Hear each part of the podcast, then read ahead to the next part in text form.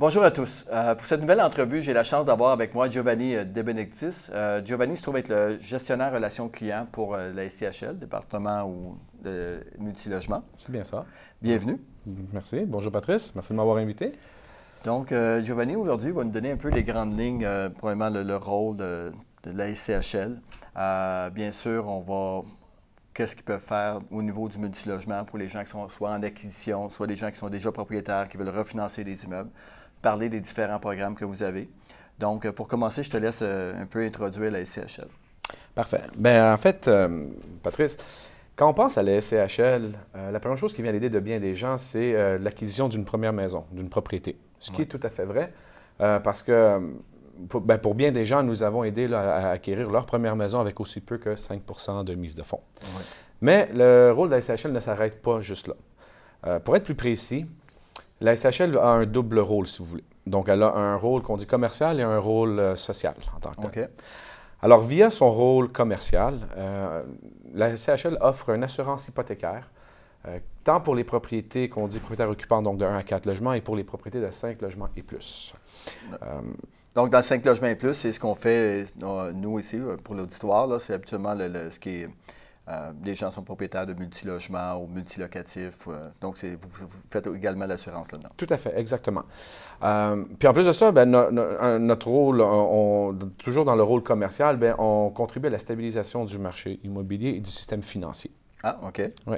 Puis on le fait essentiellement via, essentiellement, pardon, via deux lignes d'affaires, soit notre ligne d'assurance hypothécaire, dont je viens de parler, et aussi via notre titrisation. OK. Quand on regarde notre rôle au niveau euh, social, eh bien, nous, on, aide les Canadiens à répondre à leurs besoins en matière de logement. Mhm. Et on le fait aussi à travers d'autres lignes d'affaires. Euh, on le fait via le logement abordable. Oui. Le logement autochtone. Donc, le logement autochtone a comme objectif d'aider justement euh, à améliorer les situations ou les conditions de vie des gens autochtones à travers le Canada. Oui. Après ça, nous avons notre volet politique et recherche. OK. D'ailleurs. Tous des aspects d'ailleurs que je ne connaissais pas nécessairement en détail, parce que nous, on est tellement focus dans, le, dans ce que point de vue euh, multilogement, mais mhm. euh, c'est important de voir qu'il y a une mission en arrière de ça au niveau de social. Tout à fait, exactement. Comme je dis, c'est vraiment un double mandat, commercial et social à ce niveau-là. Euh, puis d'ailleurs, le gouvernement du Canada, du Canada pardon, a justement démontré cette confiance-là en, nous confiant leur première stratégie nationale sur le logement. Et si tu me permets, Patrick, je voudrais prendre quelques petites minutes juste pour expliquer un peu à l'auditoire qu'est-ce qu'on entend par la stratégie nationale sur le logement. Absolument. donc, en fait, c'est une stratégie, comme le nom le dit bien, puis dont l'objectif est euh, d'apporter un certain soulagement euh, aux problèmes d'approvisionnement de logements à travers le Canada et en même temps d'encourager et d'amener plus de logements abordables sur le marché. Cette stratégie-là va avoir un impact direct sur l'économie, puis elle va mhm. créer aussi des emplois dans le domaine de la construction et de la rénovation. OK. OK? Euh, puis d'ailleurs, on, va travailler avec différents paliers de gouvernement et des investisseurs ou des, des, des, des peut-être pas nécessairement, mais des, individus, si vous voulez, euh, pour développer des nouvelles stratégies, puis en arriver justement à avoir plus de logements abordables sur le marché. Donc, chaque euh, programme que vous avez a comme mission en arrière, mission ultime, de justement d'aider les, Canadiens comme ça au niveau de euh, l'accès au logement, entre autres. Et, ben, c'est le but ultime, exactement. Donc, oui, l'idée, c'est vraiment de que tous les Canadiens et Canadiens aient éventuellement un logement là, qui réponde à leurs besoins. Donc, on le fait à travers nos différentes lignes d'affaires et en plus, on le fait avec la stratégie nationale. Puis, d'ailleurs, cette stratégie-là dont je vous fais parler, c'est, elle a une durée de 10 ans. Et euh, ce qui va arriver, c'est qu'au courant des 10 ans, ça va réduire l'itinérance chronique de, moitié. Mhm. Ça va venir répondre aux besoins en matière de logement de près de 530 000 familles à travers le pays. OK. Euh, permettre la rénovation de logements abordables actuels. On parle d'à peu près un demi-million de ces logements. Euh, pardon, pas un demi-million, mais 300 000 de ces logements-là. Puis on va, on va construire jusqu'à 100 000 nouveaux logements. Donc tout ça fait partie, dans la prochaine décennie, fait partie vraiment de notre stratégie nationale sur le logement. Parfait. Donc, euh, par la suite, maintenant, euh, si on va plus dans le côté commercial. Tout à fait.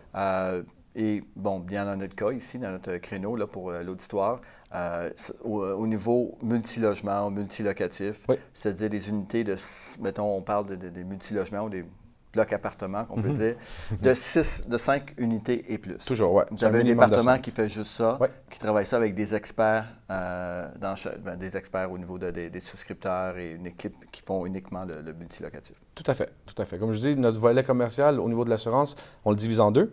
Donc, tout ce qui est 1 à 4 logements rentre dans notre volet propriétaire-occupant Oui. et tout ce qui tombe dans les 5 et plus rentre dans notre volet euh, multilocatif, qu'on appelle ou logement collectif. Donc, en gros, là, quelqu'un qui veut refinancer son immeuble ou il fait une acquisition, Mhm. c'est quoi les avantages de l'aller avec la SCHL? Mais en fait, il y a plusieurs avantages euh, quand on décide de, de- d'uti- de- de passer via un prêt assuré en tant que tel. Euh, juste pour mettre un peu en, en contexte puis que s'assurer que tout le monde ait la bonne compréhension, Oui. la SCHL n'est pas un, on n'est pas là pour euh, faire des prêts pour l'acquisition ou le refinancement. C'est important de comprendre que nous sommes un assureur hypothécaire. Donc, les, les- les- les emprunteurs ou les individus justement qui ont besoin d'un prêt hypothécaire vont passer via une institution financière Oui. qui, eux, à leur tour, vont nous recommander une, une demande. Puis nous, on va juger si le risque est acceptable ou non, ou non, pardon. Et par la suite, on va justement l'approuver pour émettre cette assurance-là. OK. Fait que ça, c'est très important. Donc, on est, vous êtes vraiment un assureur. Tout à fait. OK. Tout à fait. C'est- une distinction à faire qui, des fois, euh, à force d'être dans le domaine, on, on- on- on l'oublie, cette distinction-là, mais oui, on est vraiment un assureur hypothécaire. Puis ça, c'est très important. Maintenant, pourquoi une personne voudrait faire affaire ou voudrait faire assurer son prêt hypothécaire? Donc, si je remets à ta question euh, du début, il y a plusieurs avantages. Un des premiers, le premier avantage que, que j'aime bien dire, c'est que c'est un taux, le taux d'intérêt est un taux d'intérêt avantageux. Oui. Donc, un emprunteur qui décide de faire assurer son prêt hypothécaire va bénéficier d'un prêt euh, d'intérêt, pas d'un prêt, pardon, d'un taux d'intérêt avantageux en tant que Oui, tel. parce que automatiquement, ayant la banque en étant assurée, Oui. Euh, le risque de la banque diminue, donc peut être un peu plus agressif dans son taux de, de taux d'intérêt. Tout à fait. Et je vais aller plus loin que ça. Quelqu'un qui décide aujourd'hui de faire une acquisition, il refinance. Oui. Et puis il décide de faire assurer sa demande en tant que telle. Il prend un terme de 5 ans. Oui. Rendu au terme de 5 ans, s'il ne le refinance pas, donc décide de ne pas réendetter l'immeuble ou changer les conditions, il passe, il fait juste faire un simple renouvellement, Oui, le- cet avantage-là de taux demeure en place. Donc, ça demeure en place non seulement pour le premier terme, mais pour toute la durée du remboursement hypothécaire. OK. Donc, euh, c'est vraiment intéressant parce que si je paye, euh, fait qu'on parle autour de la, parce qu'il y a quand même une prime, là, qu'on- Oui. qui est selon l'amortissement et plusieurs facteurs. On n'ira pas dans les détails des primes aujourd'hui, mais Non. En même temps, c'est que cette prime-là, elle va s'amortir habituellement sur euh, une période peut-être de 5 ans. Et si on continue le prêt, on renouvelle, et là, ça devient vraiment là, euh, directement dans les poches euh, avec le taux d'intérêt qui est plus, euh, il est plus bas. Ben, c'est que l'impact, au, au niveau du taux d'intérêt le- le- le demeure en place pour tout l'amortissement en tant que tel. Super intéressant. Donc ça, c'est un, des premiers, un des avantages. Un autre avantage qui est mis à l'esprit, c'est vraiment une question de flexibilité au niveau du financement. Oui. Donc nous, on permet et on pourrait faire un finan- on pourrait assurer pardon, un prêt euh, qui représenterait jusqu'à 85% de la valeur que nous reconnaissons de l'immeuble. Oui. Parce que nous, quand on reçoit une demande, bien sûr, on va réviser la demande, l'analyser, puis on va établir une valeur au niveau de l'immeuble et on peut financer jusqu'à 85 C'est c'est très intéressant ce que tu dis là parce qu'il y a souvent une misconception que les, le- le- le- quand on va dans le multilogement, euh, comme quoi que le pourcentage des gens ne savent pas qu'on peut aller jusqu'à 85% Peu importe ce qu'on entend dans les journaux, comme quoi que les CHL, mettons, va euh, diminuer peut-être le, le- le financement dans le résidentiel. Dans le multilogement, dans les dernières années, ça a toujours été à 85 Oui, on pourrait aller jusqu'à 85 Jusqu'à 85, Ouais, bien, ouais, bien ouais. sûr. Parce que c'est sûr qu'il y a toujours des, il faut toujours rencontrer des normes de, de rentabilité Oui. que- dans lesquelles on ne rentre pas en détail.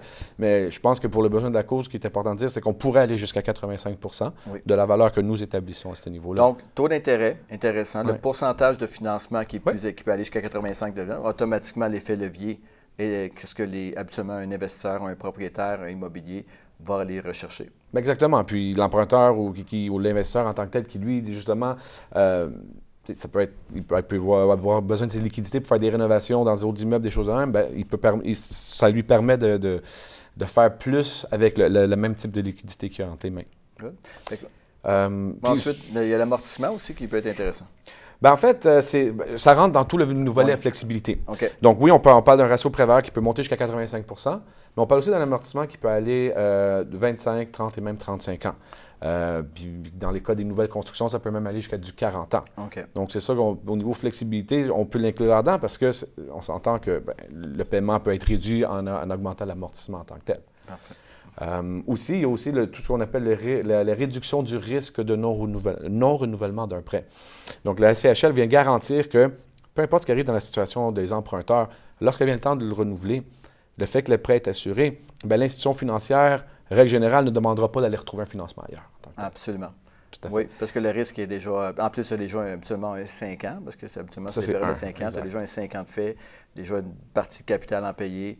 Donc, euh, le fait que ce soit assuré, peu importe ce qui va se passer avec le marché, habituellement, les banques vont euh, plus focuser sur un prêt assuré. Pour eux, c'est ce qu'ils recherchent. Ben, à ce, niveau-là, exactement, c'est une sécurité pour eux, tout à fait. Euh, puis, je, si me permets, un autre avantage qui, en même temps, est, quand même très intéressant puis très méconnu, parce que tu as touché un peu la partie, eh bien, quand on parle d'assurance, une assurance, bien, on parle d'une prime d'assurance. Alors, la prime d'assurance, au même titre que les, les droits de souscription, sont en fait une dépense déductible d'impôt. Donc, ils sont amortissables sur une période de 5 ans. Mhm. Alors, au même titre qu'une euh, dépense reliée aux taxes municipales, taxes scolaires, les assurances, bref, toutes les dépenses qu'on peut déduire à un revenu locatif pour une, propriété d'investisseur, on peut déduire un cinquième de la prime aussi. Donc, à tous les années. À tous les années pendant les cinq premières années. c'est vraiment un 20% de la prime, si ou un cinquième de la prime euh, par année, finalement. D'accord, voici un autre avantage. Quand même, on regarde ça, ça peut être, c'est vraiment intéressant. Euh, fait que les gens qui vont éviter, parce que les gens, des fois, vont hésiter entre un financement conventionnel, qu'on pourrait dire, ou aller avec la, la c'est-à-dire de, demander à la banque d'assurer le prêt avec la CHL. Euh, à ce moment-là, bien, euh, ça devient avantageux avec la SCHL. Il y a quand même plusieurs points qui fait que D'ailleurs, je peux vous dire, dans la majorité de nos dossiers, les gens vont maintenant, aujourd'hui, les, investisseurs immobiliers vont aller avec un financement qui est assuré à CHL. Ben, oui, oui, euh, c'est le cas. Puis, ça dépend toujours aussi du, niveau de confort de l'investisseur puis de, sa stratégie à lui. Euh, donc oui, euh, quand il, va regarder ça d'un point de vue d'un investisseur, puis il va prendre la décision vis-à-vis de ça, tout à fait. Parfait. maintenant, il y, a, différents produits d'assurance. Et puis, sans rentrer en détail dans chacun, ça serait peut-être bien d'énumérer puis d'aller peut-être donner un petit peu, là, si vous avez différents produits. Si on parle ben, le produit que la majorité des gens utilisent, c'est, si vous voulez, l'assurance multilogement standard. Mm-hmm.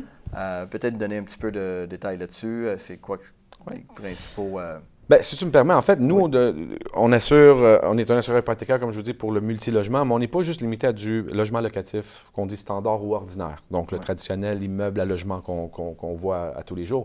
Euh, on, offre on, assure différentes gammes de, propriétés ou différents types de, propriétés. Euh, on y va vraiment le locatif, le logement locatif ordinaire. On va faire aussi le volet, tout ce qui est logement abordable. des ensembles de chambres, ou mieux connues sous le nom de maison de chambre, par exemple. des résidences étudiantes aussi. Donc, on couvre différentes... Nouvelles constructions. Oui. Nouvelles, nouvelles constructions. vous avez aussi des programmes d'efficacité euh, éco-énergétique. Ben, exactement. En fait, dans tous les, les, types de propriétés que je vous ai nommés, ça, c'est vraiment qu'est-ce qu'on assure au niveau des segments de propriété. Mais dans chacune d'eux, on va faire tous, tant pour une acquisition, un refinancement ou même une nouvelle construction de ces propriétés-là. Et chacune de ces. Toutes nos demandes sont en fait admissibles à ce qu'on appelle l'efficacité éco-énergétique en tant que telle.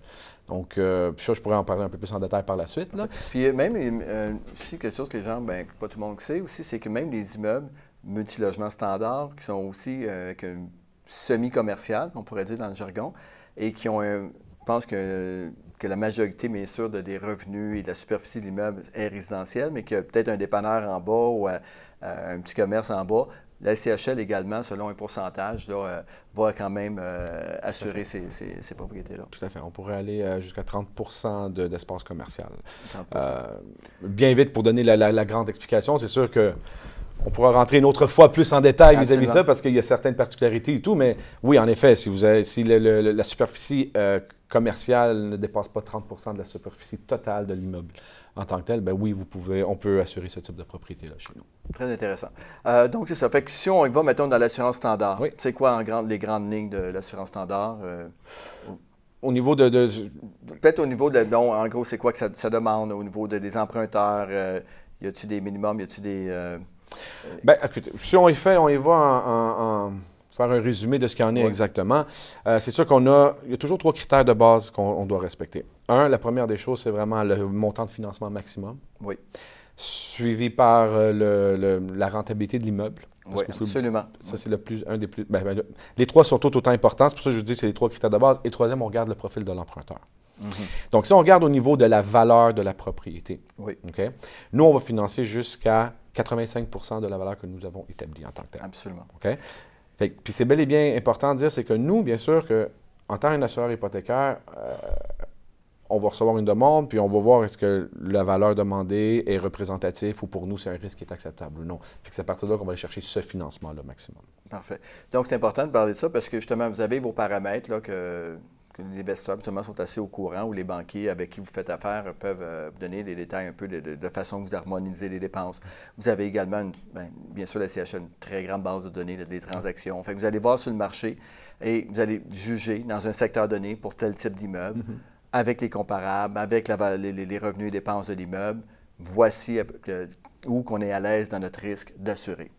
Et à partir de là, bien sûr, euh, vous allez établir un montant avec la banque qui, euh, euh, pour, le montant de financement. Oui. En fait, c'est ça. Oui, on va regarder. Ça, c'est une des étapes. Parce que nous, quand on regarde, ce qui est important de comprendre, c'est quand on regarde une demande quelconque, on le regarde dans son, ce qu'on appelle le risque global de cette demande-là. Ouais. Fait qu'on va regarder, en fait, les trois points que je vous ai énumérés tantôt, c'est ce qu'on va regarder et le marché aussi.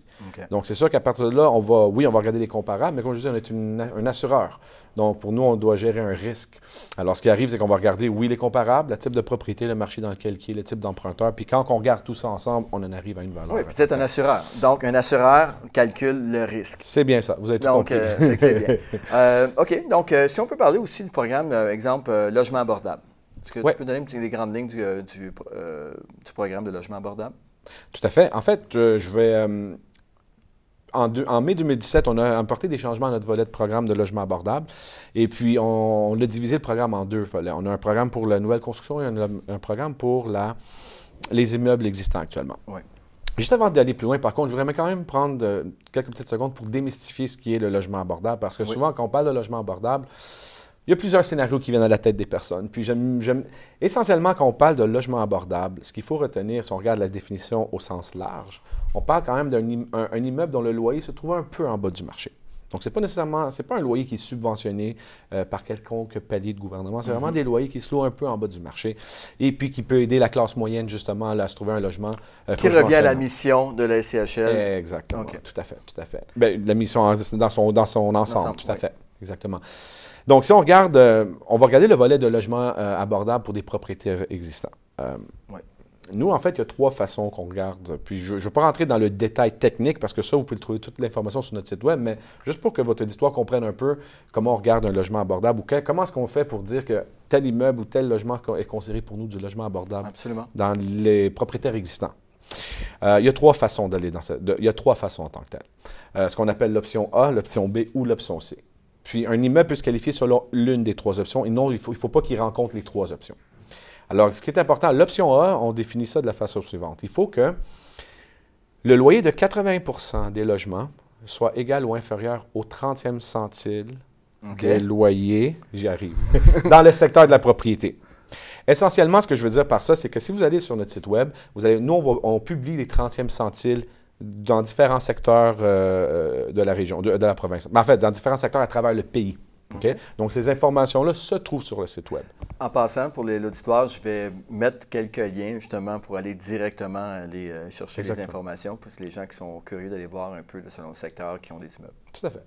Et euh, donc, euh, essentiellement, ce que vous allez faire, c'est que vous, vous pouvez vous référer à cette liste-là qui va vous dire, par exemple, pour un, un, studio, voici le, 30e centile représente quoi? Pour un, une pièce ou un, un 3,5, un 4,5, un 5,5. Donc, on les publie à ce niveau-là. Alors, les, les, les, les propriétaires d'immeubles peuvent se référer pour voir si 80 ben, de leur, loyer, de leur logement ont des loyers qui rencontrent cette norme-là. Euh, l'option numéro 2, c'est que, donc, votre immeuble a été construit ou conçu euh, dans le cadre d'un programme de logement abordable provenant d'un palier gouvernemental, quel qu'il soit, donc au niveau municipal, provincial, fédéral et même territorial. Alors, si un immeuble a été construit euh, ou euh, fait partie d'un programme quelconque, automatiquement, ça devient qualifié.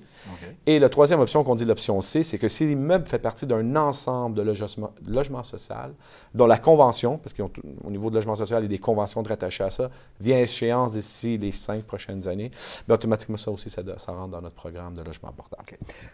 À, partir du moment qu'on a un immeuble qui euh, se qualifie à une de ces options, c'est quoi, en gros, qu'on donne de plus en tant que logement abordable? C'est quoi que la CHS, c'est un pourcentage de, financement qui va aller un peu plus élevé? C'est quoi le, la grande ben, Je vais vous expliquer ça. Alors, je vais vous mettre en contexte pour que vous, puissiez comprendre l'importance derrière ça. Je vais juste vous mettre en contexte.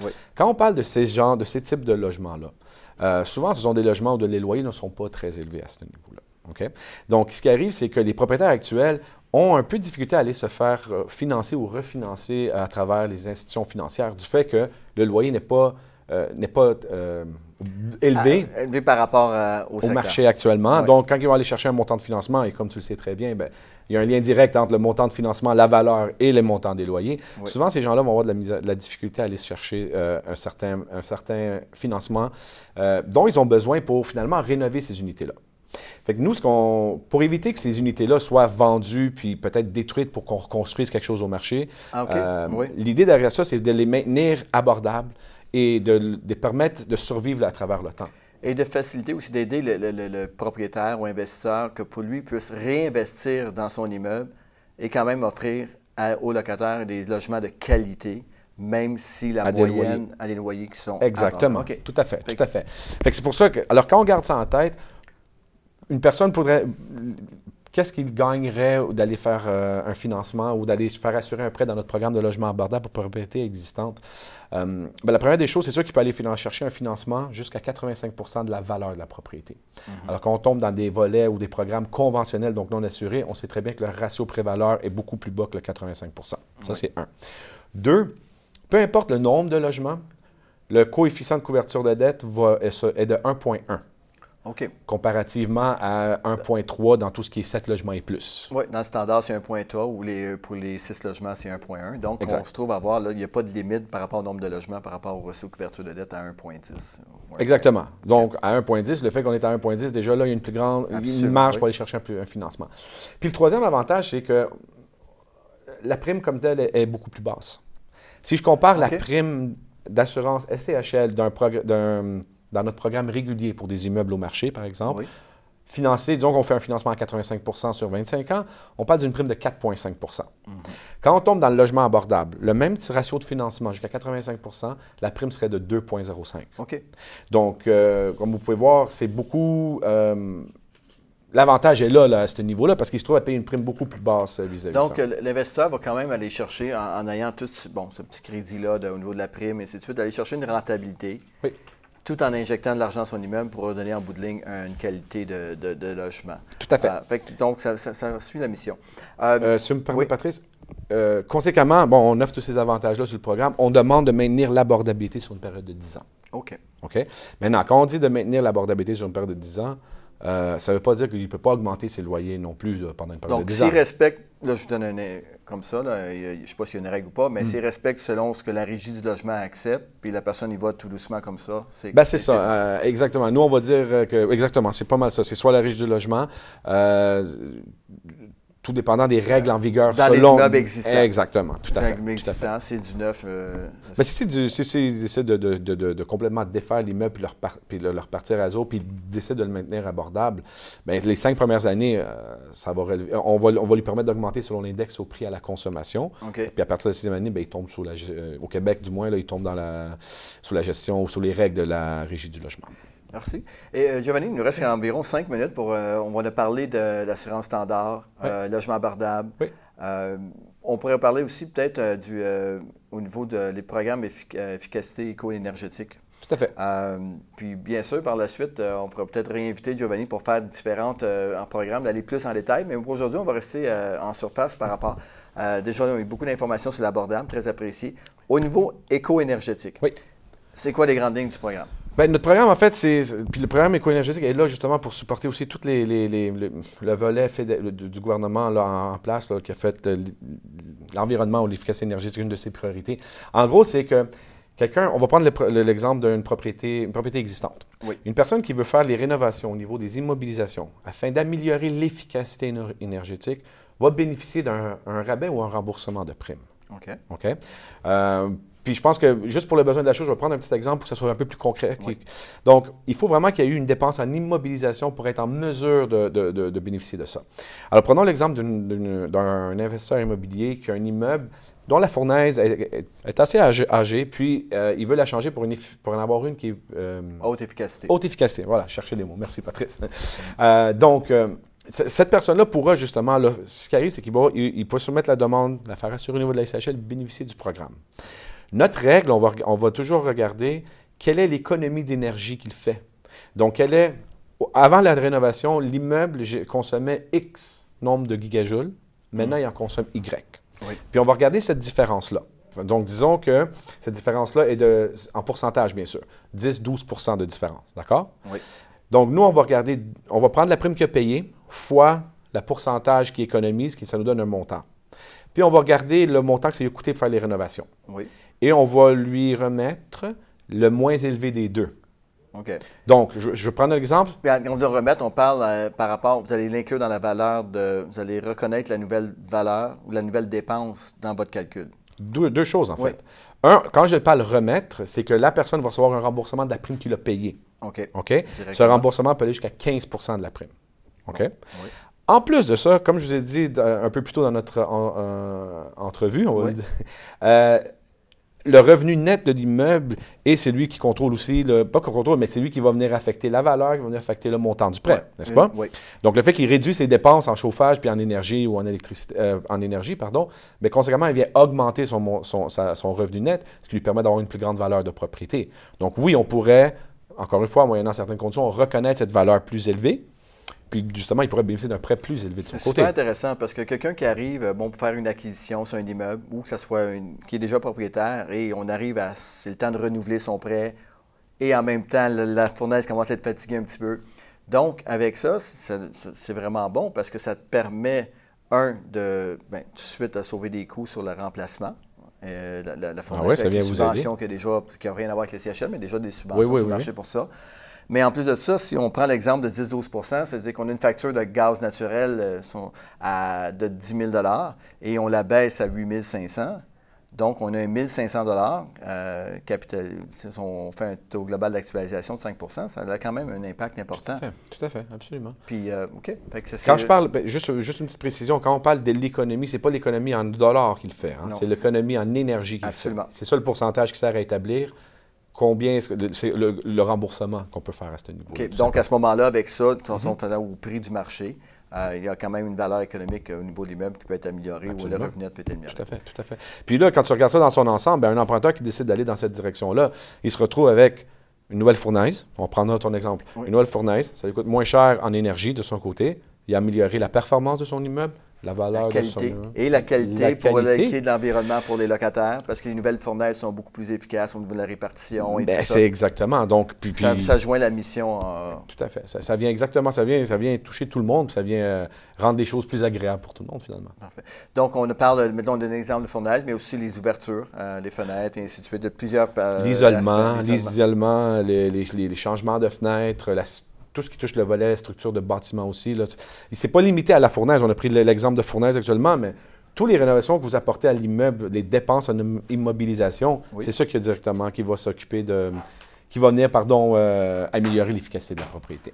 Parfait. Donc, euh, on arrive à, à la fin de l'entrevue. Merci beaucoup. C'est un Euh, plaisir. Giovanni, euh, puis euh, merci euh, encore une fois à tous pour votre, euh, euh, votre intérêt hein, de nous suivre et d'avoir des experts comme Giovanni qui viennent nous parler un peu des euh, différents produits pour euh, aider euh, les investisseurs ou euh, les propriétaires de l'immeuble, entre autres. Donc, euh, merci d'être venu. Euh, ce qu'on pourrait faire, bien sûr, euh, dans une prochaine entrevue, aller peut-être en détail, parce qu'il y a des gens qui vont rester sur leur fin un petit peu sur euh, les différents programmes. Mais le plus important, c'est que je vais mettre des liens pour euh, accéder euh, au site de la SCHL qui vont rentrer en détail, qui vont expliquer. Il est quand même très, très, très complet comme site afin que vous ayez plus d'informations. Euh, il y a une ligne aussi téléphonique euh, Multigo, là, je ne sais pas si, je pense que c'est encore ça, multi- qui peut être euh, aussi, vous pouvez appeler pour avoir d'informations. Donc, encore une fois, merci de votre attention. Giovanni, merci beaucoup de un plaisir, ta Patrice. présence. Et Merci puis, à vous. à bientôt. Merci. Bonne journée. Merci.